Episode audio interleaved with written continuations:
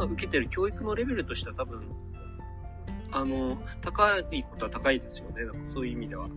国民全体に対してっていうのは。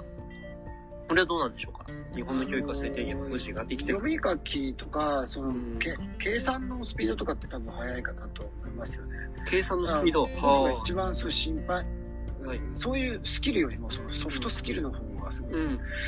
あのやばいですよね、うんで特にそのなんていうんですかねセルフイメージが低いとか自分に自信がないのって結構、うん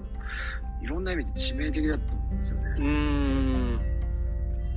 いや、確かにそうですね。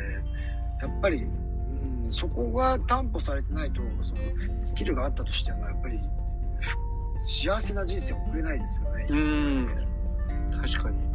本当そうですねだ。からそこの部分の、なんていうんですかね、まあ、まあ、プライベートスクールとかだと、瞑想とかね、セルフコンパッションとか、そういうのとか取り入れたりとかして、まあそういうね、もうちょっとメンタルな部分で、どうやってその軽減していくかとかっていうことを教えたりしてるわけじゃないですか。うんうん。だから、そういう、なんていうかね、スキルの部分っていうのはもう、もともと日本人って多分高いと思うんですよ、はい。能力は。うん。だから、海外に出てみたいでよくわかるのは、すごい普通にやってて、もう、ほんのちょっと頑張るだけで、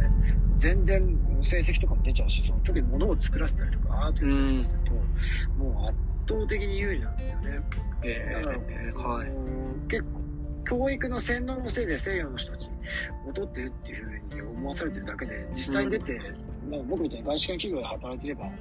そんな大したことねえなっていうのは、もう肌で感じてるんで、子供だったら絶対、ね、ちっちゃい頃から相当絶対に活躍できるはずだっていう確信をもう結構るんですよね。だそういう人たち結構多いんですよね、友達に。うー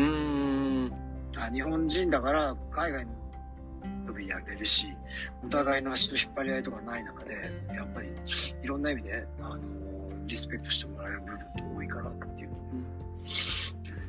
だからやっぱりそういう意味での、そのなんていうんですかね、心のケアっていうか、まあ、セ。ルフイメージが下がるような、そういう、ね、比較とか足の引っ張り合いとかっていうのを、もっと減らしていかないと、すごくもったいないなっていうのは感じますよね。ですよね。セルフイメージを上げるというより下げないっていうことも結構重要そうそうそうそう。もともと赤ちゃんとか子供ってセルフイメージ高いですからね。なんかそこからなんか環境によってというか、ずんずんずんずん下げられる。そこが一番大きいのが学校ですもんね。学校で下げられて、社会で下げられてみたいなところがあるんで。うーん。